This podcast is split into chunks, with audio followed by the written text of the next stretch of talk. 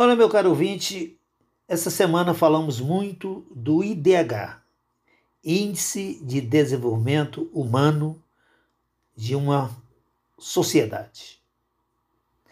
Então, como já dissemos, esse índice é importante para medir o desenvolvimento de, uma, de um povo.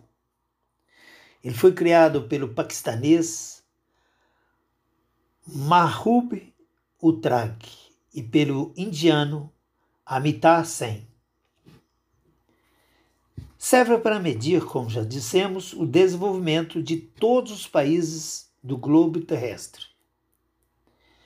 Utiliza três variáveis básicas para comparação: a educação, a saúde e a renda de um povo. Varia de 0 a 1. Um Quanto menor, pior é o indicador dos parâmetros medidos. Quanto maior, mais próximo de um, melhores são as condições dos quesitos medidos. Quais são os melhores IDH do planeta?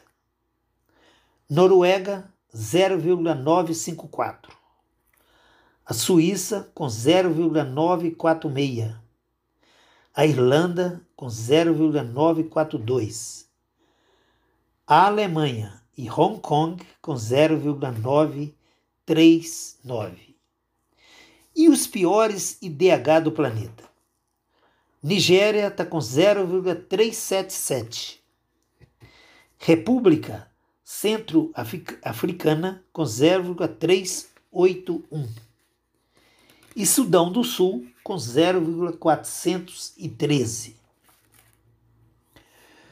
No Brasil, o IDH de 2020 apresentou uma queda de cinco posições em relação ao IDH de 2019.